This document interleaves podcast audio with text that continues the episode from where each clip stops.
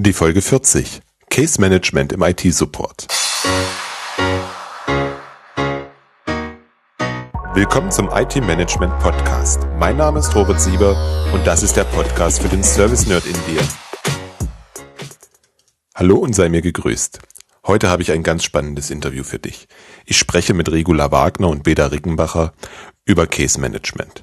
Case Management hast du vielleicht schon mal im Krankenhaus gehört oder den Begriff Fallmanagement im Zusammenhang mit Hartz IV. Einfach ausgedrückt geht es darum, frühzeitig zu entscheiden, ob ein Vorkommnis, in unserer IT-Service-Management-Welt eine Störung, ein Fall, nach einer Standardprozedur behandelt werden kann oder ob eine individuelle Bearbeitung besser geeignet ist. Die Deutsche Gesellschaft für Care und Case Management definiert den Begriff wie folgt. Case Management ist eine Verfahrensweise in Humandiensten und ihrer Organisation zu dem Zweck, bedarfsentsprechend im Einzelfall eine nötige Unterstützung, Behandlung, Begleitung, Förderung und Versorgung von Menschen angemessen zu bewerkstelligen. Der Handlungsansatz ist zugleich ein Programm, nach dem Leistungsprozesse in einem System der Versorgung und in einzelnen Bereichen des Sozial- und Gesundheitswesens effektiv und effizient gesteuert werden können. Klingt sperrig, oder? Keine Angst, musste ich ablesen. Entscheidend sind in dieser Definition für mich die Worte Einzelfall, nötig und angemessen, sowie das Ziel, den Prozess effektiv und effizient zu steuern. Das Ganze kann man wunderbar auf alle anderen Hilfsprozesse auch bei uns im IT-Service Management, Incident Management übertragen. Und weil diese Definition so sperrig ist, bin ich ziemlich dankbar, dass sich Regula und Beda die Zeit genommen haben, das Thema mit mir auseinanderzunehmen. Ich war schon vor einigen Jahren über das Buch Standard and Case von Rob England gestolpert, habe es gelesen und fand den Ansatz Case Management schon damals sehr faszinierend. Das Buch kann ich dir als weitere Lektüre nur empfehlen. Auch die Unterlagen von Regula und Beda werden dich sehr schnell mit dem Case Management vertraut machen und geben dir Vorlagen, mit denen du sofort starten kannst. Alles habe ich für dich in den Shownotes unter www.different-thinking.de slash 040 verlinkt. Bevor wir in das Gespräch einsteigen, habe ich zwei Terminhinweise für dich. Am 4. August um 11 Uhr bin ich zu Gast in der Landesk Sommerakademie der Invent AG. Der Webcast hat den Titel Wie gelingt die Einführung von IT Service Management? Ich werde dir erzählen, was aus meiner Sicht entscheidende Faktoren für den Erfolg von IT Service Management sind. Durch meinen Wechsel von der Dienstleister auf die Kundenseite hat sich in den letzten Monaten für mich ein ganz neuer, veränderter Blickwinkel ergeben, den ich mit dir im Webcast natürlich auch teilen möchte. Den Link zum Webcast findest du in den Show Notes. Der zweite Hinweis betrifft das SM-Camp in München. Die Anmeldung ist offen und den Frühbucherrabatt bekommst du noch bis Ende August. Kein Grund zur Panik. Wenn du das jetzt denkst, hast du prinzipiell recht. Allerdings sei mir der Hinweis erlaubt, dass dieses Mal die Aufnahmefähigkeit der Räume beschränkt ist. Daher warte bitte nicht zu lange mit deiner Anmeldung. Das Camp findet am 14. und 15. Oktober statt. Ich freue mich drauf. Und jetzt steigen wir in das Interview mit Regula und Beda ein. Herzlich willkommen, Regula und Beda. Ich freue mich, dass ihr heute im Gespräch seid. Es ist ja schon unser zweiter Versuch. Dazu sage ich später noch ein bisschen mehr.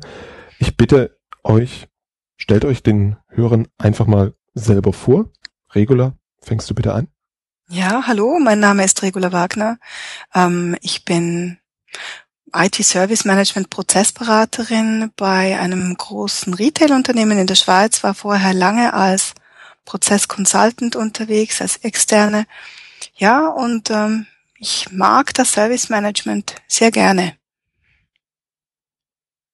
Beda?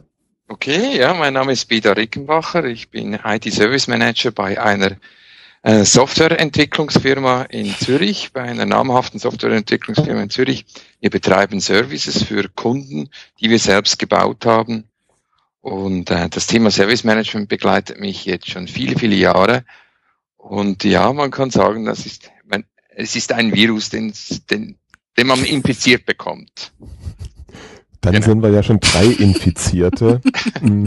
Und ich finde es immer so schön, die Abkürzung SM sagt ja auch, ohne Schmerz kein Spaß. Genau. Mhm, könnte man denken, ja. Apropos Schmerzen, genau. Das ist heute unser zweiter Aufnahmeversuch, der jetzt hoffentlich glatt geht.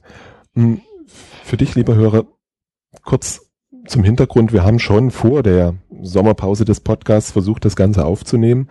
Und bei mir ist es gescheitert daran, dass ich keine Aufnahme hinbekommen habe. Und da unser Thema ja heute Case Management ist, haben wir uns im Vorfeld jetzt verständigt, dass wir einfach mal anhand dieses konkreten Beispieles durchexerzieren, ist das jetzt Case Management oder sind wir da noch im Incident Management? Wie hängt das alles miteinander zusammen und was ist das überhaupt? Vielleicht nochmal die Situation geschildert. Wir, das Setup auf meiner Seite ist ein Skype. Dazu gibt's eine Zusatzsoftware, die die Gespräche immer aufzeichnet. Und diese Zusatzsoftware hat nicht funktioniert. Wäre das jetzt im professionellen Umfeld, würde ich beim Helpdesk anrufen. Ja. Was sagt ihr dazu? Sind wir da schon im Case Management? Da würde ich jetzt im Moment mal sagen, nein, eigentlich noch nicht. Also sagen wir mal so, die Frage ist, haben wir das als Service irgendwo definiert? Gibt es im Service Desk schon Incident Management? Genau. Gibt es überhaupt ein Service Desk? Mhm. Das sind so Fragestellungen, die zu Beginn des, äh, des, des Eingangs von einem Case Management Approach überhaupt mal gestellt werden müssen. Was gibt's überhaupt schon? Was ist genau. vorhanden? Mhm. Weil Case Management, Case Management soll ja nicht bestehende Prozesse ersetzen. Mhm. Ich, da, ich kann vielleicht da noch ein gutes Beispiel geben. Gesetzenfalls, du, du hast, es gibt so wie zwei an, äh, mögliche Ansätze. Die Ans den einen Ansatz ist das, du hast nichts. Es gibt kein Service Desk, es gibt gar nichts. Und das sind ja viel in der Schweiz natürlich häufig KMUs, die haben noch nichts. Das ist der, der gute Hey Joe Ansatz, der heißt immer irgendeiner, der, der hilft und wenn es auch nur ein einziger ist, der kann helfen. Und es gibt aber keine Prozesse, es gibt gar nichts. Es ist einfach, ich weiß, ich muss dem anrufen und der wird, der wird helfen. Das ist der eine, der, der ein, die eine Möglichkeit zum Case Management ähm, in, in, an den Start zu bringen. Das heißt, es ist nichts da. Es ist Greenfield Approach. Die andere, andere Möglichkeit du hast einen sehr rigiden, oder sagen wir mal, ein, eine Prozesslandschaft, die eigentlich schon viel abdeckt, die einfach, die, die doch mindestens einen Teil deiner Ansprüche, deiner, deiner regulatorisch oder was auch immer äh, etablierten Prozesse ähm, widerspiegelt und es, es fällt etwas zwischen diese Prozesse runter. Das heißt, irgendetwas, es, es gibt kein Fangbecken für diesen speziellen Fall, Case. Mhm. Mhm. Das sind eigentlich die beiden Ansprüche darin. Okay, das heißt, ich kann sowohl auf der grünen Wiese anfangen zu sagen, ich möchte jetzt ein bisschen Ordnung in meine Hey Joe Prinzip bringen, als auch mhm. zu sagen, ich habe jetzt die Standardisierung so weit getrieben, dass es Dinge gibt, die nicht gelöst werden, die ewig als Tickets durch die Organisation laufen oder die einfach runterfallen. Ja, also wenn Sie, wenn Sie Internet-Tickets sind, dann gibt's ja noch das gute alte Problem Management. Und wenn wir beim Problem Management sind, dann sind wir eigentlich auch schon beim ähnlichsten Prozess gegenüber dem Case Management. Da gibt's ganz viele Parallelen dazu. Ist jetzt aber nicht die Meinung, dass man Problem Management äh, nicht mehr braucht und Case Management macht. Die, die, der Punkt ist einfach der, wie oft ruft man beim ähm, Service Desk an, bei einer ja, mit einer, bei einer Firma, die vielleicht einen gewissen Maturitätslevel schon hat vom Service Desk und den Fall gibt's einfach nicht oder daran hat man nicht gedacht oder die Zeit hat die Standardisierung überholt und jetzt kommt was Neues. Und was dann aber auch noch gegeben sein müsste, ist eigentlich die, die, ähm, die Prämisse für einen Case, dass das Ganze komplex ist, also diese Situation ist komplex, ähm, man findet keinen Beteiligten und es sind ganz viele, also keine einzelnen Verantwortlichen und es sind eigentlich viele Beteiligte dabei involviert. Mhm. Das sind so die, die Grundprinzipien oder die Charakteristiken für Case Management. Also vielleicht, wenn ich dich kurz ja. unterbrechen darf, vielleicht dürfen wir zwei Begriffe nochmal klar definieren, weil wir haben mhm. sie jetzt einfach verwendet. Genau. Was ist ein Case und mhm. was ist das daraus resultierende Case Management? Ja. Also vielleicht können wir den Case gerade mal die richtige Definition, die wir versucht haben, über lange, lange Zeit zu, zu definieren. Also ein Case ist eine komplexe Situation in einem operativen Umfeld, für die keinen erkennbaren oder vereinbarer, vereinbarer Lösungsansatz oder keine Lösung vorhanden ist oder die kein eindeutig Zuständiger identifiziert werden konnte für, für diesen, Case, für diesen Case. Das heißt, es ist immer der Ansatz, entweder ist niemand zuständig, mhm. du hast niemand, der, der, der, der sich, also, also wir haben viel darüber auch diskutiert, dass es eigentlich immer der Service Manager ist am Ende. Das ist ja die arme Sau, die dann einfach die, den, den, den Catch-all-Approach machen muss, ja. oder? Aber das ist eigentlich nicht die Idee dahinter. Das heißt, ihr, es ist niemand zuständig für das oder es gibt keinen Lösungsansatz. Wir mhm. haben auch schon diskutiert, so, so, so plakative Fälle, obwohl die natürlich ein bisschen schwierig sind, immer abzugrenzen. Aber der klassische Fall ist, der CEO, CEO kommt mit seinem, in einem Android-Handy zum Service Desk und sagt, bitte bindet mir das ein ins, ins, äh, ins Exchange. Und da sagt der liebe Service Desk Mann, das haben wir nicht. Wir haben kein Android-Anbindung. Und dann kann es ja so sein, dass der CEO sagt, Ihr wisst aber, ich bin der CEO, macht es bitte möglich. Und dann ist das für uns einfach. Es gibt keinen Lösungsansatz. Es, wir haben es nicht, nicht. Es ist ein singulärer Case. Es ist, ähm, es, es, es ist wahrscheinlich niemand zuständig, weil der Service Desk hat seinen Aufgabenkatalog und der besteht nicht darin, jetzt etwas Exotisches zu machen in der Regel. Und somit kommt dann eben dieser Fall zu einem Case. Mhm. Also wenn ich das jetzt mal auf mein Skype-Problem runterbreche, komplex war die Situation. Wir sind drei Teilnehmer, wir haben mindestens zwei Softwarebestandteile, wir haben Internet, definitiv mhm. komplex. Mhm. Ein Lösungsansatz war nicht erkennbar. Eine Lösung war nicht vorhanden, weil es das erste Mal auftrat. Und so richtig zuständig habe ich mich auch nicht gefühlt. Ja, wenn du das so sagst, dann könnte man ähm, könnte das hinkommen. Könnte man das so hinbiegen, ja, genau. Jetzt müsstest du dich aber vorstellen, du bist jetzt tatsächlich einer größeren Firma und die haben für dieses äh, Corporate, also Unified Communication ganz andere Tools. Die haben GoToMeeting, die haben alles andere und du versuchst jetzt da aus irgendwelchen sogar, vielleicht sogar äh, sehr valablen Gründen, das Ganze mit Skype zu machen. Und jetzt kommst, kommst du in die Situation, du brauchst Hilfe. Mhm. Und in der Regel ist es so, dass dann irgendjemand, entweder wird ein Case eben dann eben auch abgelehnt, weil eines der Eigenschaften des Cases ist ja, man hat den Fall, aber wie es rauskommen wird, weiß man zu Beginn nicht. Genau. Das heißt, du kannst nicht sicher sein, dass dein Skype-Problem gelöst wird. Mhm. Vielleicht wird dir nur am Schluss gesagt, hm, können wir nicht lösen, du musst jetzt mit GoToMeeting gehen. Mhm. Und vielleicht kann man auch sagen, ja, du hast vielleicht einen Case, aber dass du wirklich Case Management anwendest, so wie wir es dann versucht haben zu definieren, das wage ich jetzt zu bezweifeln, weil das ist dann für einen Einzelnen doch etwas aufwendig.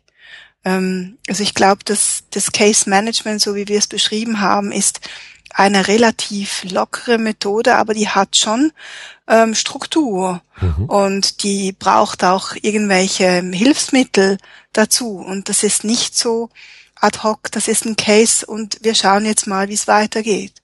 Und von dem her gesehen gibt's da, es gibt klare Phasen, es gibt klare Rollen, es gibt klare Resultate äh, und es gibt einen Validierungsprozess am Ende. Und ich denke mal, ja, natürlich könntest du das jetzt durchführen so, könntest ähm, gleichzeitig zwei oder drei Rollen übernehmen und dann jeweils mit dir selber sprechen und dich selber überwachen. Aber ich glaube nicht, dass das ähm, jetzt dem entspricht, wofür wir uns das vorgestellt haben. Es gibt vielleicht noch einen, einen ganz plakativen Ansatz. Also woher kommt dir das? das die ganze mhm. Geschichte kommt ja eigentlich von, von der, ähm, vom, vom äh, wie soll ich sagen, vom, vom der äh, Gesundheitswesen beziehungs mhm. beziehungsweise von Sozialwesen. Sozialwesen, genau. genau. Und du kannst dir vorstellen, wenn jetzt jemand eine Wiedereingliederung hat nach einer, äh, sagen wir mal, nach einer schweren Krankheit, Operation, nach psych psychischen Problemen und so weiter, gehst du zu einer Institution und die Institution, die nimmt dich in der Regel auf und macht dich zum Case. Obwohl das ein bisschen despektierlich klingt, aber es ist, du bist der Fall. Mhm. Und wohin die Reise geht, ob die Eingliederung hundertprozentig ist, 50-prozentig, 80-prozentig, gar nicht gelingt oder was auch immer, das steht zu Beginn gar noch nicht fest. Das. Einzige, was du sicher bist, ist, dass du wahrgenommen wirst als Fall und dir wird geholfen, soweit es irgendwie geht, soweit, das kann finanzieller mit, äh, Limitationen sein, das kann aber auch eben vom, vom von der Dauer her. Mhm. Dauer her, das kann aber sein von der Capabilities, also von der Möglichkeit der Person und so weiter und so fort.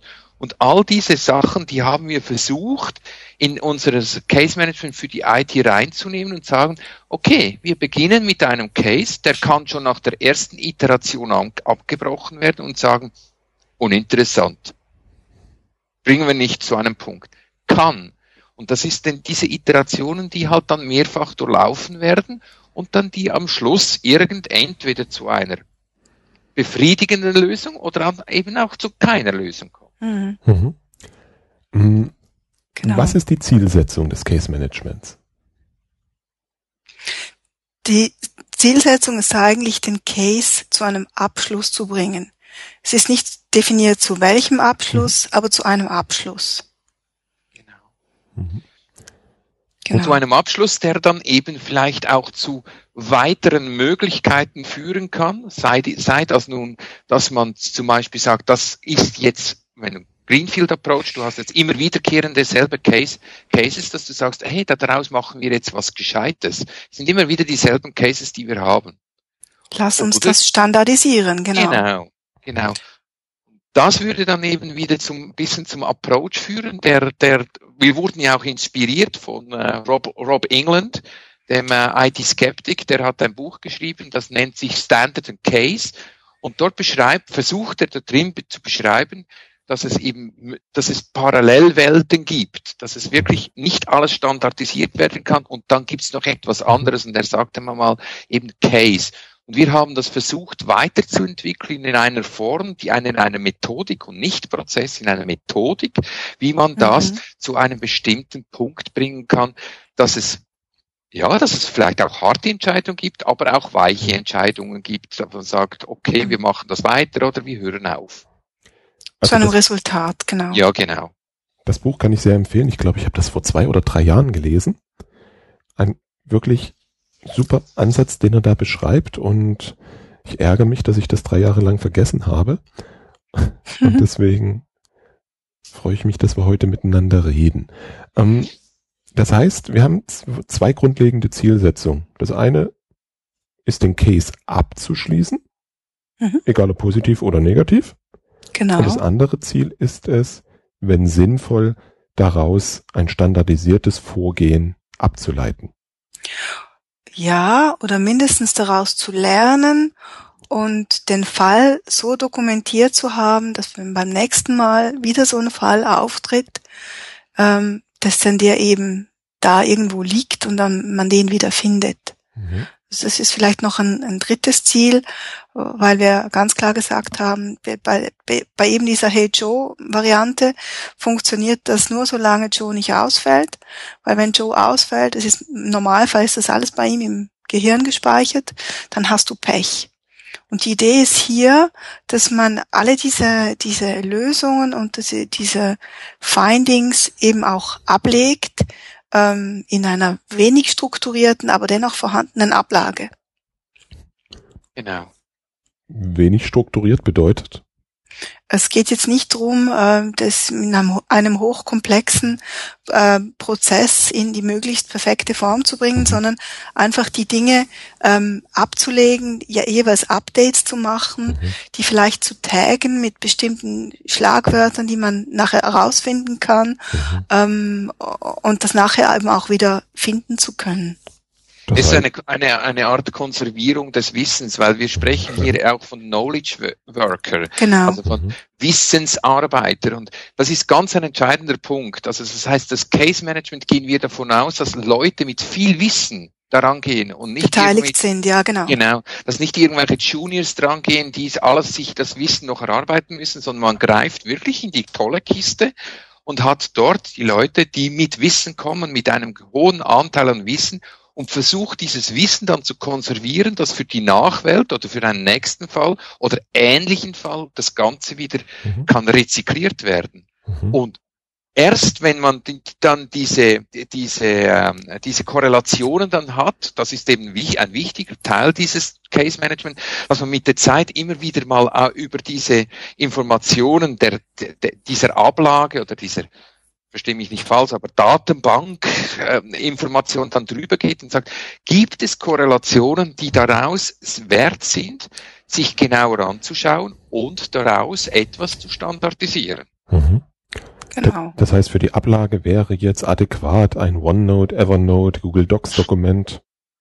Irgendwas. Ja, irgend sowas. Also es braucht es nicht eine, eine relationale Datenbank zu sein. Also wir haben Im sogar, Gegenteil, oder? Ja, wir haben sogar gesagt, es ist gut, wenn es sehr händisch ist, ja. weil es ist alles ist, genau. ist dort nicht so, die Struktur soll nicht so rigid sein wie ein Prozess. Wir nennen das ja, ja Methode und nicht Prozess. Und wir wollen im Gegensatz zum Standard ja eben den Gegensatz zum Standard ähm, beschreiben und dann ist es nicht gut, wenn wir dann schon wieder so eng sind, wie wir im Standard schon sind. Genau. Und das soll ja das, der Gegen Gegenpol sein. Mhm. Wenig strukturiert, aber mit Methodik, ähm, viele Beteiligte mit viel Wissen ähm, aber da kann man natürlich auch, da komme ich jetzt zurück auf deine Anfrage vom Anfang, kann man natürlich auch sagen, wenn ich im Moment äh, am Anfang noch gar kein Wissen habe, kann ich eben auch so einsteigen. Das wäre dann wieder der Fall. Wo es nichts gibt, kann ich mir mit so einer Methodik ähm, was aufbauen. Mhm. Genau. genau. Okay. Und das, und das sogar noch zu Kosten, die, also sagen wir mal, der Kostenanteil, wo du mit dieser Methodik tatsächlich dann über die, die Aufwände, die du hast, Wissen als Gegenleistung zu deinen Kosten bekommst. Mhm. Ja. Das ist nicht zu unterschätzen, weil ich gerade in einer Organisation, wie ich arbeite, KMU-Bereich, dort ist einfach die, Fluk die, die Fluktuation des Wissens ist so enorm. Die, die, die Systeme veralten, die Ideen veralten und, und die Leute wechseln und so weiter und so fort wo konservierst du das Wissen, wenn nicht, wenn das Ganze neben sogenannten Standards läuft? Mhm. Und ich habe das tagtäglich, dass es immer wieder kommt und sagt, wie haben wir jetzt das gemacht? Wie ging jetzt das, diese, diese, diese Exception? Hm? Mhm. Schon haben wir das, schon haben wir solche Sachen.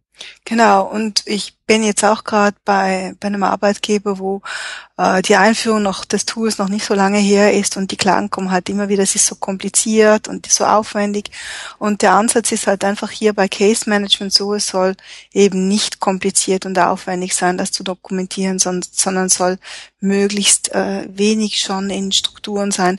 Die kann man nachher noch erarbeiten oder kann mit, mit, äh, mit Suchfunktionen über alles hinweg das versuchen zu machen. Mit den heutigen modernen Tools geht das alles, muss nicht alles in der Datenbank abgelegt sein. Und das ist einfach der Ansatz, dass man sagt, die, die Schwelle niedrig halten, oder? Das ist auch das, was meiner Meinung nach ganz natürlich passiert. Wenn ich mir verschiedenste Organisationen anschaue, jede hat sowas wie ein OneNote oder ein Evernote wo sie einfach mhm. Dinge reinschreiben, um das Wissen zu konservieren und dann entsprechend darüber suchen zu können. Mhm. Genau. Ja. Genau. Was ist jetzt der Auslöser dafür, dass ich die Methode Case Management einsetze? Ich glaube, das ist, also mindestens ein Teil habe ich schon vor einem Stück weit erklärt. Also es ist entweder habe ich, ähm, realisiere ich in meiner Organisation, dass ich sehr, sehr eng bin mit meinen Möglichkeiten, weil meine Prozesse einfach sehr dediziert sind und, und wenig Spielraum ist für, für diese gewünschte Individualität dazwischen, diesen, diesen kleinen, kleinen Stückchen dazwischen. Das ist die eine Variante. Oder die andere Variante ist eben, ich habe nichts und möchte mir äh, sehr in einem, sagen wir, so, sagen wir mal so, in einem iterativen Prozess mir diese, diese gewünschten wichtigen Prozesse oder wichtigen Cases zu Prozessen wachsen lassen. Mhm. Ja, und vielleicht auch bei übergreifenden Dingen, oder? Ja, genau. Ich meine, man muss ja, man muss nicht immer nur die IT als äh, als ähm, ein, einzige Know-how-Träger sehen. Ich meine, es ist ja heute, die IT ist ja so überall präsent. Das heißt, dass man eigentlich auch hingehen könnte und das Ganze machen könnte mit Beteiligung eben auch noch von, von Business äh, Leuten und nicht nur von IT-Lern. Aber die Frage ist sicher, wie arbeitet man über die Grenzen oder Silos oder so hinaus zusammen? Und zwar mit, mit Know-how-Trägern. Ja, und du hast, äh, Regula, das ganz recht, und es gibt sogar so weit, ich kann mir das sogar so weit vorstellen, dass es sogar Multi-Vendor-Sourcing-Themen sind, also wo mehrere Beteiligte sind, sogar externe, und dass man diesen, diesen Case dann eben in einem Konglomerat versucht zu bearbeiten. Mhm. Das bringt mich ganz spontan zu einer Frage, wenn ich mal so die letzten zwei Wochen reflektiere. Ähm, wenn ich Business relevante IT-Probleme habe, die ich mit mindestens einem Provider noch diskutieren muss, dann bin ich als der Service Manager oder der IT-Leiter in der Rolle ähm, ja quasi im Case Management drin. Das haben wir auch schon gehört, genau. Ja, kannst du, kannst du, man könnte so sagen, würden wir jetzt nicht ganz so sehen, weil wir eben auch vorsehen, dass über das Ganze hinweg ein Monitoring läuft. Mhm, ähm, also das, das, das heißt, da müsste dann jemand dich kontrollieren, ob du jetzt zu einem Ziel kommst und ähm, ob du das alles auch schön einspeicherst und ob die äh, Lessons abgearbeitet werden und das Wissen zurückfließt und solche Dinge eben wie gesagt, als Einzelner arbeitet man vielleicht mental an einem Fall, aber das Case Management, so wie wir das beschreiben würden, wäre dann schon noch eine Stufe aufwendiger. Okay. Hm, was macht es aufwendiger oder wollen wir zuerst über die Phasen reden? Es macht es aufwendiger, dass man mehrere Rollen, mehrere Beteiligte hat und schon auch eine Struktur darin hat. Und diese Struktur sollte, eben diese Schritte sollten eingehalten werden. Und wenn wir nochmal das, das ähm, Beispiel von, äh, vom, vom ähm, Gesundheitswesen nehmen, beim Gesundheitswesen ist ja so, dass der der Trigger für das Case Management eigentlich normalerweise ist, dass eine gewisse Kostenschwelle überschritten wird. Also deine Krankenkasse merkt, du, du generierst einen gewissen, äh, eine gewisse Menge an Kosten in einem bestimmten Zeitraum und dann wird auf deinen Fall ein Case Manager angesetzt und der versucht, mit den verschiedenen Spezialisten zusammen zu einer Lösung zu kommen. Und das Ganze wird überwacht von ähm, diese, es gibt ja dann verschiedene Case Manager und die werden überwacht durch ihre, ähm, durch jemanden, der das Case Management professionell dann auch begleitet. Oft von Supervisern. Genau. Und das würde ich jetzt in einem Einzelfall halt einfach ein wenig weniger sehen. Also welche Rollen haben wir im Case Management? Ich glaube, das ist eine gute Stelle, dass wir mal darüber sprechen.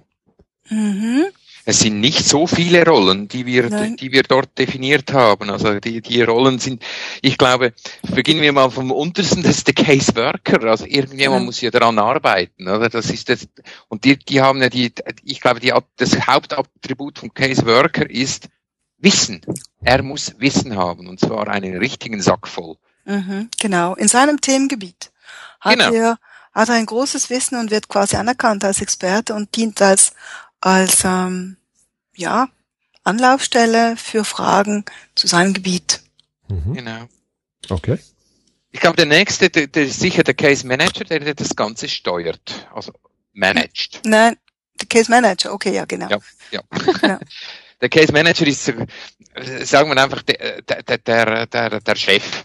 Ganz einfach der das Ganze ein bisschen organisiert, sicherstellt das Ganze, das Ganze dann der, der Rückfluss der Informationen, die, äh, die entsprechenden ähm, ähm, äh, äh, Leute da dabei sind, dann vielleicht auch einen Zeitplan erstellt und so weiter und so fort. Mhm.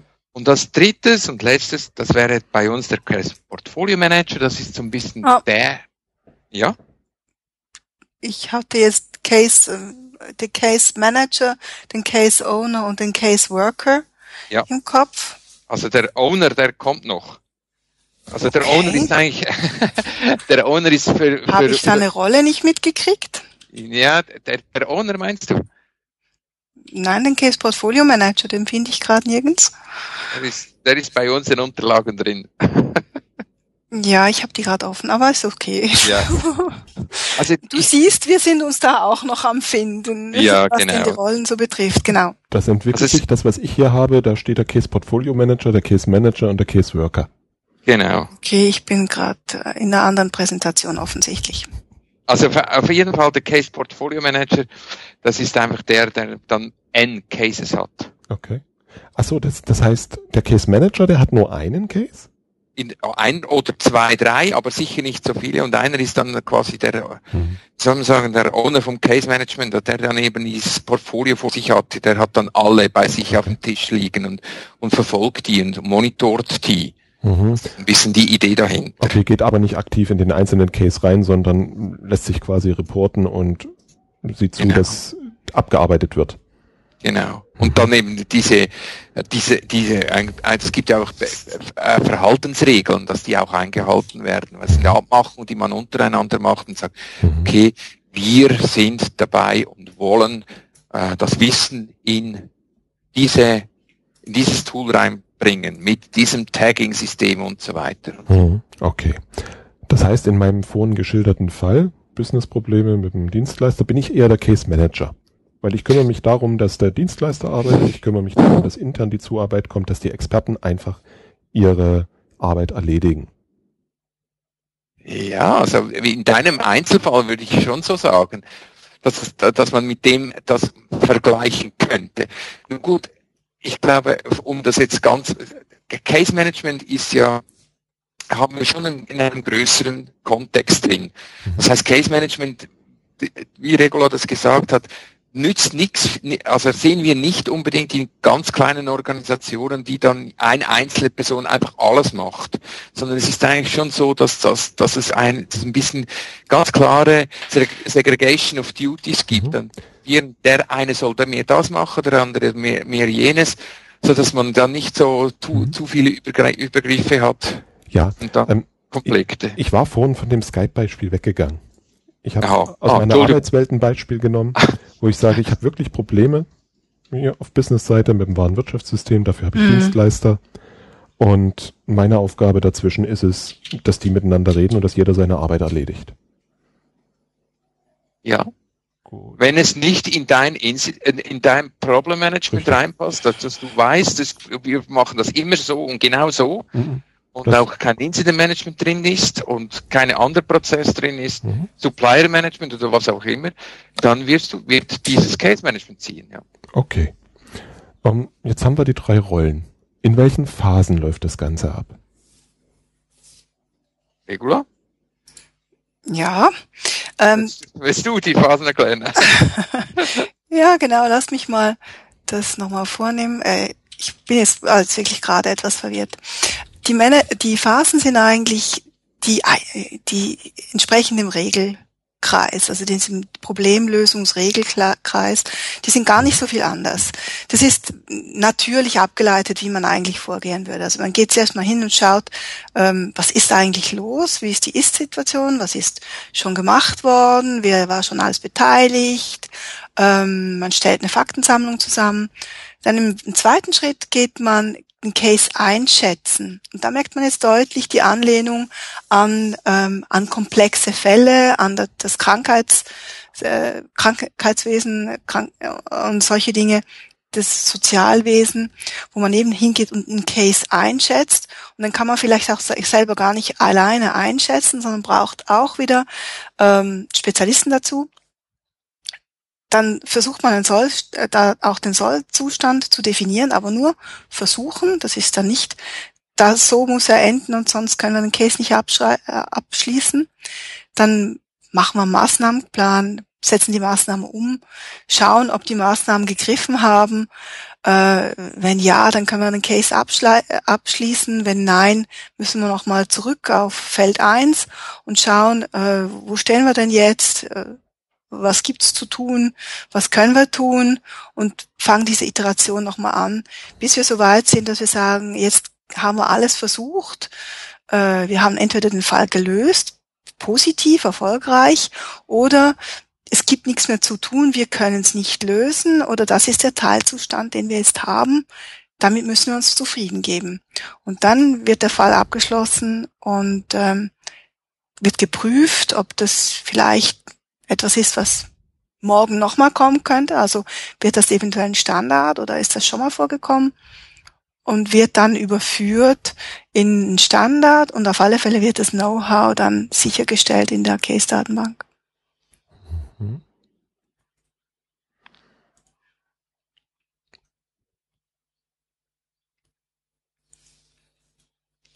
Ich bin noch da. Ja. Bist du am Denken? genau. Ähm, also vielleicht noch, noch als Ergänzung dazu. Es gibt immer wieder die Diskussion, das haben wir auch gemerkt, als wir uns zuerst mal in, in, in, in einem ersten Schritt und dem Publikum gestellt haben, ist äh, unter dem Motto, das ist doch normale Pro, Pro, äh, äh, Problemlösungsmethodik.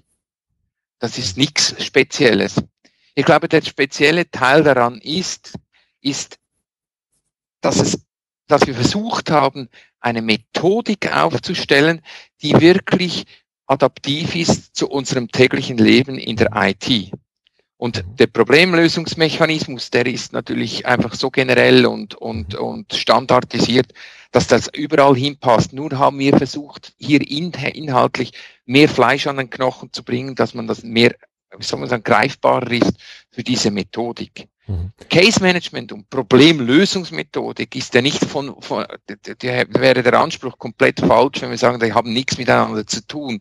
Selbstverständlich ist das jetzt da nicht irgendetwas komplett Neues erfunden. Das ist, das hat miteinander zu tun.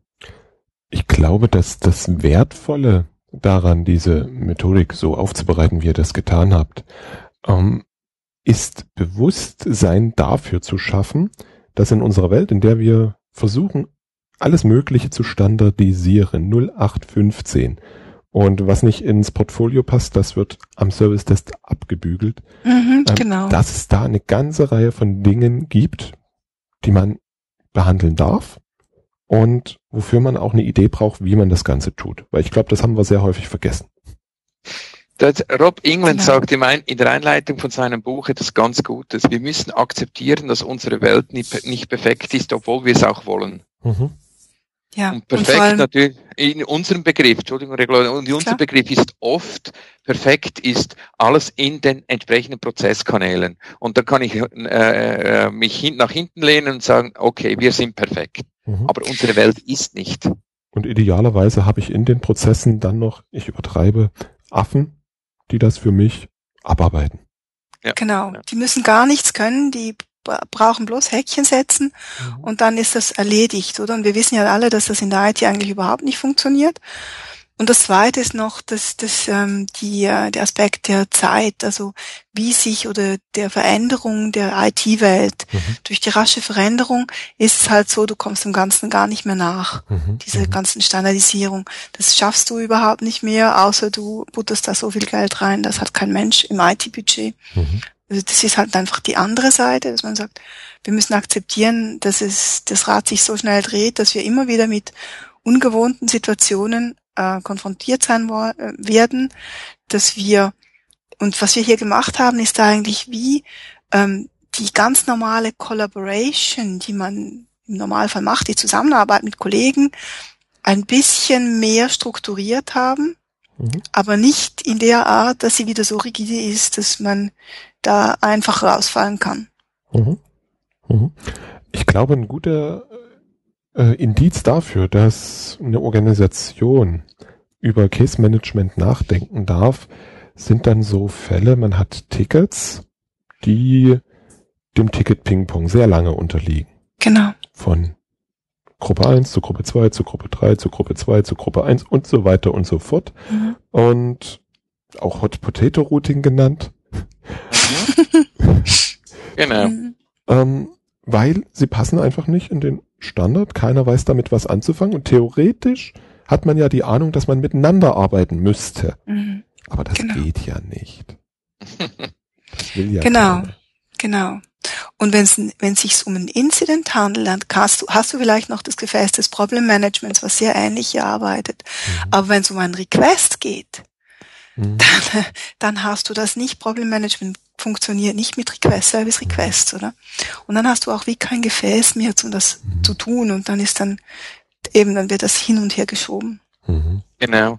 Und dieses Hin- und Herschieben ist ja genau das, das, das, die, die Thematik von ich vergleiche mit dem, was ich machen muss. Du hast vorhin das, den Begriff Affe genommen, oder? Mhm. Und was ich, was ich hier vorlegen habe, und das passt nichts. Da mhm. passt nichts. Mhm. Und dort, dort greifen dann eben unsere vorgeschlagenen Triggers. Das heißt zum Beispiel hast du dort nach, nach 15 Mal oder nach 10 Mal oder nach 5 Mal hin und her schieben, reassign to, to, zu irgendjemand anderes, machst BDIM und dann wird irgendjemand aufmerksam und sagt, so geht's aber nicht weiter. Mhm.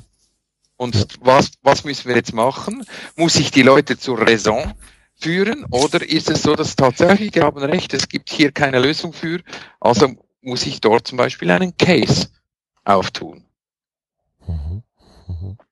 Das ist zum Beispiel, das sind diese Trigger, die dann, mhm. die, die dann zu definieren sind, wann wird ein, ein, ein, eine solche, ein solches Thema zu einem Case. Und einer davon, den wir sicher ähm, ähm, aus, herauskristallisiert haben, ist der, dass eben dieses, äh, dieses mehrfache, ich bin nicht zuständig, ich weiß nicht, was zu tun, mhm.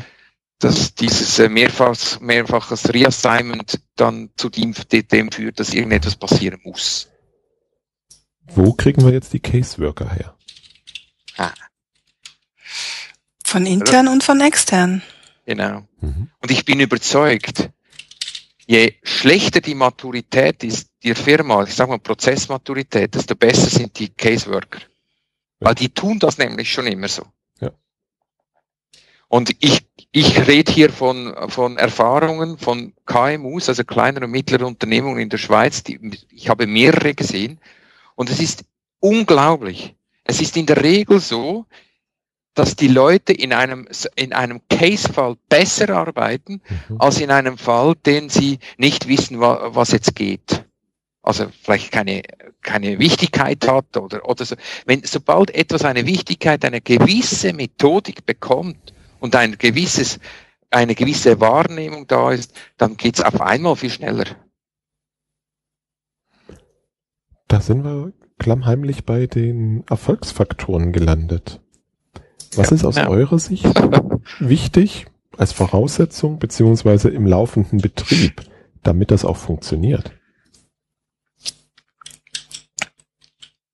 Also ich würde da mal sagen, also sicher einer der ganz großen Erfolgsfaktoren ist einfach, dass der, der, die Verantwortlichkeit des Cases ganz klar zugewiesen ist. Also da, kann, da kann nicht sein, dass man, wir, wir, sind, wir haben uns alle so gern und wir arbeiten jetzt ein bisschen daran, sondern das ist ganz klar eine Zuweisung vom Case und da ist jemand, der der Case Manager ist und da gibt es Case Worker zugewiesene und all die zusammen, die versuchen sich jetzt den, den Case, den haben, die, die haben den Case sich angeschnallt und versuchen diesen Case zu bearbeiten. Ich glaube, das ist ein ganz wichtiger Faktor. Mhm. Was wir gemerkt haben, ist auch, wir haben äh, versucht, einen Piloten zu machen mit einer Firma. Das ging bis zum gewissen Punkt ging das gut und dann kam leider der Zeitfaktor dazwischen und die Situation bei diesem Pilotkunden hat sich grundsätzlich geändert.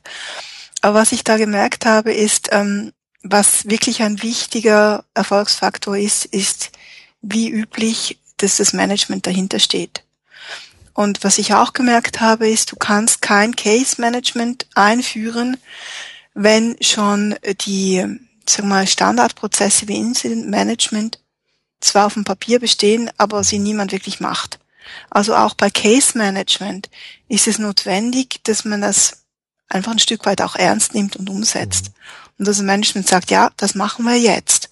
Und da gibt's auch einen Pilot dazu und es gibt Verantwortliche dazu. Ähm, das, das wird gemacht wird eingeführt, quasi wie ein Prozess, ist natürlich viel weniger aufwendig einzuführen. Aber du kannst das nicht einfach mal so, ähm, ja, hinlegen und irgendeiner fängt an und die anderen machen da nicht mit. Ich glaube, das ist wirklich etwas, was auch gewollt sein muss, dass man das Case Management unternehmensweit benutzt. Und was muss das Management jetzt genau tun? Ich weiß, die Frage ist jetzt böse, aber genau. das lesen wir, hören wir überall. Wir brauchen Rückendeckung des Managements. Management mhm. muss alles machen. Ja. Was genau glaub, erwarten wir von dem? Ich glaube, also das ist zum Beispiel ja, Zeit, dass sie zum Beispiel Ressourcen zur Verfügung stellen. Also die Leute müssen Zeit und, und äh, damit Geld kosten, zu, die verursachen natürlich Kosten, wenn man das schulen muss. Es ist, und der Schulungsaufwand ist nicht, wir präsentieren einmal eine, äh, eine fünfseitige Managementpräsentation zum Thema Case Management, dann ist das eingeführt. Es muss halt einfach wirklich eingeführt werden, das kostet Zeit und Geld. Und das, die, das Management muss das auch überprüfen, dass es eingeführt wurde und, und da, dahinter stehen und sagen und vielleicht auch mit eigenem Beispiel vorangehen. Mhm. Das ähm, wären also so meine Punkte. Ich glaube, überprüfen, ganz wichtiger Punkt. Mhm. Ja. Entschuldige, Beda. Ja, kein Problem. Äh, ich glaube, ein zweiter Punkt ist vor allem beim Greenfield Approach. Es muss es kann nicht sein, dass ich Case Management einführe ein Leben lang und nicht einen gewissen Anspruch habe, dass ich, dass ich sage, irgendwann möchte ich gerne dann das eine oder andere halt in, in standardisierten Prozessen überführen. Weil das heißt, das Management kann, ist, das ist ein Lippenbekenntnis, dass wir sagen, okay, Case Management führen wir ein. Gerade jetzt, ich spreche vor allem von, von kleinen Organisationen, die wenig oder nichts haben, dass man sagt, okay, wir wollen in diese Richtung gehen und das Case mhm. Management ist für uns einen Schuhlöffel oder einen, eine Einstiegshilfe, dass wir an diesen Punkt kommen. Weil sonst wird das Ganze auch irgendwann dann etwas absurd, wenn wir sagen, wir machen einfach alles Case Case Management, dann wird, dann, dann, dann kommt es mir dann vor wie etwas eine Entschuldigung im, im, äh, in der Softwareentwicklung, wenn wir alles agil machen und das eigentlich das, das, das Überwort ist für, für Chaos. Mhm. Also es ist wichtig, dass man, dass man dieses, dieses Bekenntnis zum Case Management dann in, wirklich dann auch beim, beim Greenfield Approach in einem größeren Kontext sieht, wo man sagt, okay, wir wollen dann auch in diese Richtung gehen und das eine oder andere, wohin die Reise auch immer führen wird, aber eben dann standardisieren, dass die Leute sehen, aha, mhm. beim 50. Mal denselben Case machen muss ich nicht. Jetzt gibt's dann andere Leute, die eben diesen Incident dann bearbeiten können ohne dass ich jetzt da wieder diesen Case vom Stapel laufen lassen muss. Mhm. Ganz, also ganz, ganz wichtiger Punkt. Um, wie, wie steht es mit der Abgrenzung zwischen beispielsweise Incident Management und Case Management, mhm. beziehungsweise also zu anderen Prozessen und Rollen? Ja, also es geht überhaupt nicht darum, das haben wir lange diskutiert und immer wieder und auch bei äh, immer wieder gesagt beim, beim Pilotkunden, es geht nicht darum, bestehende Prozesse zu umgehen. Es geht nicht darum, Incident Management einfacher zu machen. Es geht nicht darum, Change Management ähm, viel einfacher zu machen oder sowas. Um das geht's nicht. Sondern es geht darum, ähm, einen Gegenpol zu setzen zu den, zu den Prozessen, die schon da sind, die, die stark standardisiert sind und Dinge, die da rausfallen, aufnehmen zu können mit einem bestimmten Standardisierungsgrad, ohne gleich wieder einen sehr starren, overengineerten Prozess daraus zu machen. Das, ich glaube ich, ist schon wichtig. Das ist ganz wichtig. Also diese Kannibalisierung der bestehenden Prozesse, die darf nicht stattfinden. Allerdings kann es so sein, dass, dass, wir, dass man merkt über die Zeit, dass tatsächlich der Incident Management Prozess, den wir heute haben, vielleicht nicht mehr den Bedürfnissen entspricht, äh, den, äh, die, wir, die wir morgen brauchen. Das heißt, ich kann daraus ableiten, dass ich tatsächlich gelernt aus Cases, dass ich, dass ich meinen Incident Management Prozess entsprechend anpassen muss. Vielleicht vereinfachen. Vereinfachen. Hm andere Ausprägung oder was auch immer. Und vielleicht bekomme ich ihn dann auch so weit, dass tatsächlich, hm, ich sage jetzt mal, weniger kostenintensive Mitarbeiter das Incident-Management erledigen. Genau. Also ich bin im Moment aktuell dran, genau das zu etablieren. Das heißt, das Wissen, das man hier hat, in einer Application Management zu überführen, mit der Idee, dass ich dort Leute dran setzen kann, die einen Entscheidungsbaum durchlaufen können und wissen, was sie tun können. Das heißt, meine Knowledge Worker, die sind jetzt dran, diese, dieses Wissen zu konservieren, zu strukturieren, dass ich das nachher jemand geben kann, der mit weniger Wissen das durchführen kann.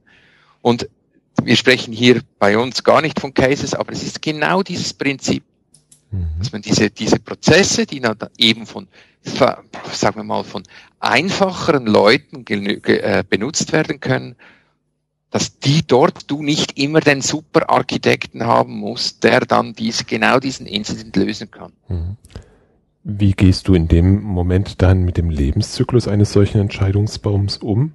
Weil mag ja sein, dass sich das dann unter Umständen verändert, nicht mehr ja. aktuell ist, nicht mehr relevant ist. Genau. Das heißt, ich beobachte jetzt, ich, in, in meiner aktiven Rolle jetzt für, für die Zuständigkeit versuche ich jetzt zu beobachten, wie die Lösungsrate ist zum Beispiel vom Incident Management. Wenn ich sehe, dass sich dort etwas verändert, dann hinterfrage ich, warum. Wenn ich merke, dass dort die Cases nicht mehr gelöst werden können, also sie müssen eskaliert werden oder können nicht mehr gelöst werden zu längeren Ausfallzeiten und so weiter und so fort, dann werde ich merken, aha, da haben unsere Spezialisten wieder nicht sauber dokumentiert.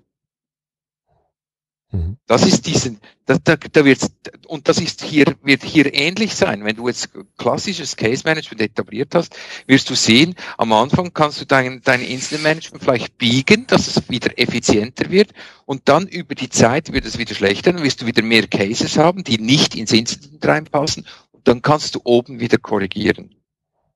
Mhm. Das heißt, diesen Regelkreis darf ich etablieren. Ich würde sagen schon. Mhm. Regula?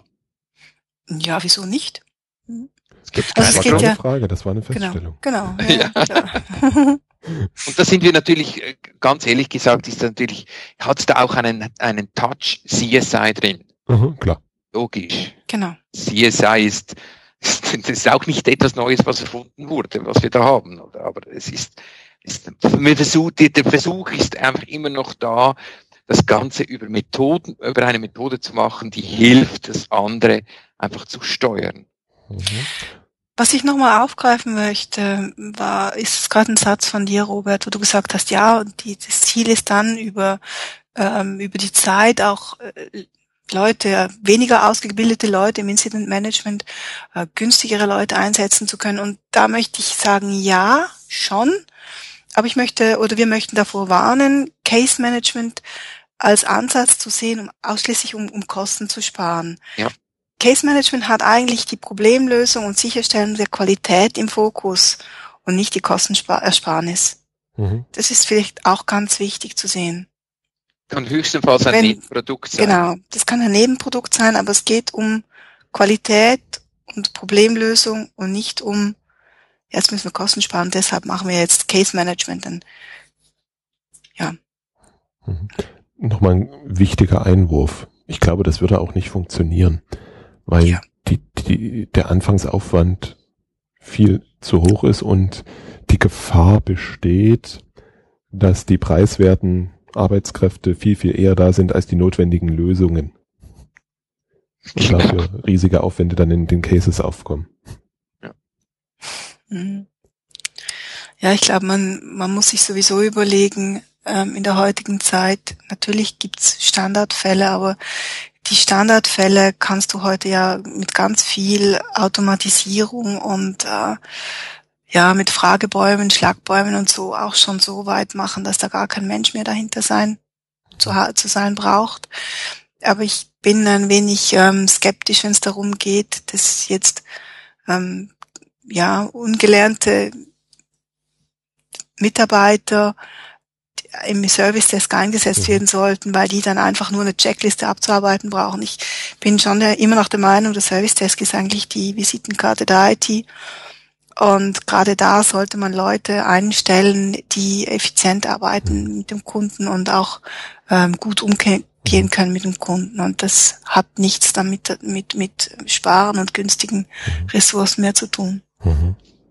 Ja, das ist also ich unterstütze das Votum von Regula hundertprozentig ist ganz, ganz e, e, eminent wichtig, dass man versteht, Case Management hat wirklich, denn der Hauptfokus ist auf die Haltung und Erhaltung der Qualität und nicht ähm, die anderen Sachen sind Nebenprodukte. Selbstverständlich, wenn ich eine gute Qualität habe, kann ich dann vielleicht auch Nebenprodukte davon ableiten. Aber die Qualität steht wirklich im, im Mittelpunkt und im Hauptfokus von, von der ganzen Geschichte. Und vielleicht noch zu dem, die ab, auch Prozesse, um es mal wirklich deutlich zu sagen, auch Prozesse sind nicht meines, in meinem äh, Verständnis nicht die kann die gar nicht hundertprozentig so definitiv und abschließend machen, dass es wirklich mhm. kein einziger Spielraum mehr braucht. Es braucht nach wie vor Leute, die mitdenken, Wissen haben, aber eben vielleicht nicht so viel Wissen wie dieses im Case Management, weil dort einfach mehr, mehr auf diese Breite, auf diese Tiefe geachtet wird, als wenn man in einem Prozess drin ist, wo ich doch eine gewisse links und rechts Bandbreite habe, die ich bearbeiten muss. Mhm. Hm, wie kann ich jetzt bewerten, ob mein Case Management gut funktioniert oder nicht? Ähm, ich würde sagen, die Bearbeitungszeit von Cases ist schwierig zu messen, weil da ja mhm. eigentlich jeder anders ist. Mhm. Also aus der Bearbeitungszeit würde ich jetzt da nicht äh, viel ableiten wollen.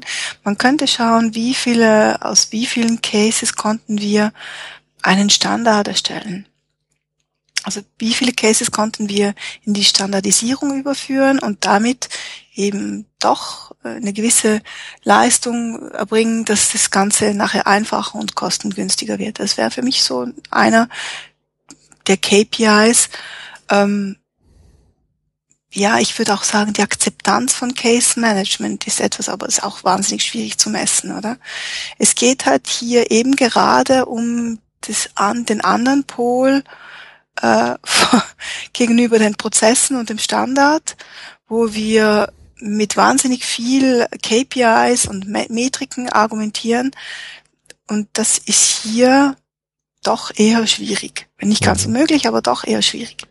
Na, ich glaube, wir können auch ins, zum Beispiel ins Incident Management reinschauen und können, was Beda vorhin sagte, diese Anzahl der Reassignments, wo man sagt, okay, das muss ja irgendwann mal zurückgehen wenn sich das Thema Case Management etabliert hat, oder? Also du, du meinst, du misst in einem anderen Prozess? Ja, also misst nicht direkt im Case Management, genau. sondern mhm. indirekt. Mhm. Mhm. Weil ich du musst dann einfach die, die anderen, die anderen Einflussfaktoren isolieren mhm. können. Mhm. Ja, das, also alles ähm, isolieren, dass man sagt, das ist genau auf das zurückzuführen. Das, genau, das wird nicht das funktionieren. Wird schwierig, oder? Mhm. Aber letztlich fange ich ja mit dem Case Management mit einem Ziel an. Ja. Und dieses Ziel könnte ja sein, Dinge, die bisher eine lange Laufzeit haben, nicht gelöst werden, runterfallen, ähm, damit aufzufangen. Und den Rückgang kann ich ja überprüfen. Ob der jetzt eins zu eins im Case Management zuzuordnen sei, ähm, ist dahingestellt. Aber genau. es könnte ein indirekter Indikator dafür sein. Ja. Mhm. Das kann genau. Ja. Ähm, genau. Was wir noch gar nicht erklärt haben, ihr habt immer wieder davon gesprochen, wir haben darüber diskutiert. Das wir seid aber nicht nur ihr beide, oder? Nein, nein das sind wir nein. nicht. Nein, wir sind eine, wir sind eine Arbeitsgruppe von der Swiss ICT. Swiss ICT ist ein Fachverband äh, für, äh, für IT-Belange in der Schweiz. Und wir sind dort in einer größeren, ähm, wie soll man sagen, äh, in, Community. unserer Community und haben dort noch Kollegen, die einen machen noch äh, ähm, ähm, äh, also Karriere, äh, IT Service Management Karrieren. Äh, wir machen IT Service Management in der Praxis. Dann gibt's noch IT Service Man Management. Wie heißt das? Methodik hat's mal noch gegeben. Genau. Und ja, das sind diese drei, drei Organisationen in dieser Community drin, die dann an der Swiss ICT aufgehängt ist. Wir haben die Berner Kollegen, die alles machen, genau, je nachdem. Genau. genau. genau. Wir sind, wir sind etwa sechs bis acht Leute, ach, mhm. ja, sechs bis acht Leute. Und wir haben uns in den letzten, du korrigierst mich regular, fünf, sechs Jahr, fünf Jahren, würde ich sagen, haben wir uns immer wieder zu einem Thema getroffen. Wir haben zuerst haben wir zusammen das Multivendor Sourcing, äh, Risiken im Multivendor Sourcing Umfeld erarbeitet. Also das ist eine, eine Risikoanalyse oder ein Risikokatalog mhm. Katalog von, von, äh, von, äh, von äh, eigentlichen Risiken im Umgang mit im Multivendor Sourcing Bereich. Also wenn ich X Provider habe, die ich steuern muss, dann haben wir uns an einem neuen Thema äh, herangemacht und das ist eben Case Management. Und das hat uns jetzt dann die letzten zwei Jahre, gut und gern zwei Jahre beschäftigt. Wir ja. treffen uns ja. einmal in drei Wochen. Jeder bekommt dann die eine oder andere Hausaufgabe. Wir haben uns dann irgendwann der Öffentlichkeit oder Halböffentlichkeit gestellt und haben dann versucht herauszufinden, ob unser Hirngespinst irgendwie Anklang findet. Und das hat gefunden. Wir mussten aber auch ein bisschen einstecken und Korrekturen anbringen. Und dann wollten wir eigentlich, um das wirklich das Ganze mit mit Vollgas auf den Boden zu bringen, wollten wir einen, einen Pilot fahren bei einem bei einer Unternehmung in der Schweiz, die äh, sich anerboten hat, anerboten hat für diesen, diesen, äh, diesen, äh, sagen wir mal, diesen freie Wildbahn-Check mit uns zu machen. Dort hat es aber leider nicht geklappt, aus verschiedenen Gründen. Einer davon ist, dass die Begleitung unsererseits sehr zeitintensiv ist und da haben wir niemanden gefunden, der das machen konnte der anderen Seite hat sich auch der Fokus dieser, dieses Betriebes äh, ein bisschen geändert und somit haben wir das, mussten wir das fallen lassen. Jetzt genau. Wir sind aber immer noch, wir wären natürlich immer noch interessiert ja. ähm, an, äh, an einem Pilotbetrieb, der, der sich das äh, mal auf die Fahne schreibt. Müssten aber auch sagen, für so einen Piloten bräuchte es mindestens drei Monate. Müsste da schon ähm, Zeit gegeben werden, um sowas zu machen. Und wir haben auch äh, Ansätze, also wir haben für den ganzen Piloten haben wir schon Dokumente, also Präsentationen und Aufwandschätzungen und sowas haben wir alle, alles eigentlich da. Das Problem ist halt einfach, ähm, wer von unserer Seite kann das zeitmäßig begleiten. Das sind, wir sind im Moment einfach alle unter Wasser. Mhm. Das ist so ein bisschen das Problem. Okay. Und ich nehme an, Robert, dass du, dass du dann eben auch den Link auf diese Swissicity-Seite, das heißt, alles ist, äh, ist public, also das heißt, diese ganzen Dokumente, die wir erarbeitet haben, ist public. In diesem Package drin ist sogar eine, eine Musterlösung, äh, ein, ein Tool, quasi zum zeigen, wie man, wie, wie man, wie, wie man das lösen könnte. Also das hat keinen Anspruch auf Perfektion dort, aber eine Musteridee, wie man das lösen kann. Einer unserer Kollegen hat das etabliert in, in, äh, in Java. Und, ähm, und das ist public, das kann man sich runterladen, entpacken und hat die, sowohl Dokumente, Word, äh, Word ein Word-Template und auch dieses Tool zur Verfügung. Mhm. Das ist frei Haus. Genau. Also darauf werde ich definitiv verlinken unter www.different-thinking.de slash 040 und ich habe das ZIP-File hier mal offen. Da findet ihr eine Präsentation, die einen Überblick zum Case Management gibt, welche die einzelnen Schritte sehr gut beschreibt und auch die Rollen. Da drin ist dann auch eine Word-Vorlage für die Case-Dokumentation sowie eine ganze Reihe von Checklisten für die einzelnen ähm, Phasen des Case Managements. Das finde ich fantastisch. Da würde ich mir bei manch deutschen Verein im ITSM-Umfeld wünschen, dass auch solcher Output rauskäme. Danke. Danke, ja. Für die Blumen. Ich bin kein Florist. Noch nicht. Oh, oh, nein, oh nein, lieber nicht. Hm, ich hab's nicht so damit. Regula, Beda, was macht ihr, wenn jetzt einer aus Deutschland kommt und sagt, ich will mit euch zusammen diesen Proof of Concept machen? Also grundsätzlich wäre äh, wär es so, dass man, dass man hier die Details klären müsste. Also was ist die Erwartungshaltung, was braucht es dazu, was sind, die, ähm, was sind die Möglichkeiten, die wir bieten können. Und ich könnte mir vorstellen, dass man eine lose Begleitung machen könnte, aber der Aufwand muss für uns in einem überschaubaren oder kleinen Rahmen sein. Wir sind auch heute durchaus der Meinung, dass dieser, dieser ähm, dieser Einstieg mit diesen Dokumentationen eine wirklich eine, eine gewisse Breite bietet ohne dass wir jetzt da diese, diese Handreichung in mhm. allen Details noch machen müssen. Mhm. Mhm. Genau. Und das müsste dann sicher eine Remote-Begleitung sein von Deutschland ja, genau. aus. Das ist da wir alle in anderen, also wir haben halt kein Budget, es ist keine, äh, keine kommerzielle, kein kommerzielles mhm. Angebot, oder? Das ist halt was ganz anderes. Also wir würden uns sicher freuen über Interesse äh, und da auch Hand bieten. Aber eben unsere, unsere Möglichkeiten, da Aufwand reinzustecken, sind relativ beschränkt und zwar auf unsere Freizeit beschränkt. Mhm. Und da kannst du dir vorstellen, mhm. Äh, was das heißt, oder? Mhm.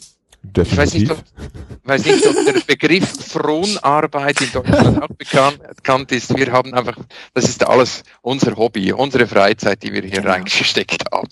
Ja, das ist ja auch der Grund, warum ich euch wahnsinnig dankbar bin, dass ihr die ganzen technischen Probleme mit überstanden habt. Und Regula Beda, ich bedanke mich ganz herzlich für das wahnsinnig interessante Gespräch und vor allem auch das interessante Thema. Ich werde, wie gesagt, verlinken auf eure Veröffentlichung. Ich werde genauso auf das Buch von Rob England in den Shownotes verlinken und die findet ihr unter www.different-thinking.de slash 040. Ich danke euch. Danke dir. Gern geschehen. Soweit mein Gespräch mit Regula und Beda. Die Links zu den Unterlagen von Regula und Beda sowie zum Buch von Rob England findest du in den Show Notes unter www.different-thinking.de slash 040. Ich möchte noch die Begriffsverwirrung aufklären. Wir drei haben während der Aufnahme in das gleiche Dokument geschaut, allerdings auf unterschiedliche Seiten. Und dort standen unterschiedliche Namen für die Rollen. Die richtigen Rollen sind der Case Manager als genereller Ansprechpartner für das Case Management im Unternehmen, der Case Owner als Verantwortlicher für die Abwicklung eines spezifischen Fall und der Case Worker als Themenexperte, der am Case arbeitet. Alles dazu in den Unterlagen. Die Fehler auf den unterschiedlichen Seiten sind korrigiert. Download-Link findest du in den Show Notes. Hast du eigentlich schon mal mit deinen Bekannten und Kollegen über Podcasts gesprochen? Habt ihr schon mal eure Playlisten ausgetauscht? Wenn nicht, dann solltest du das auf jeden Fall mal angehen. Denn es gibt so viele spannende Shows da draußen, die findet man beim Stöbern in iTunes, wenn man nicht zielgerichtet sucht. Eigentlich gar nicht. Deswegen sprich mal mit deinen Bekannten und Kollegen, was die so hören. Bis zum nächsten Mal. Tschüss. Ich danke dir fürs Zuhören und freue mich, wenn du das nächste Mal wieder reinhörst.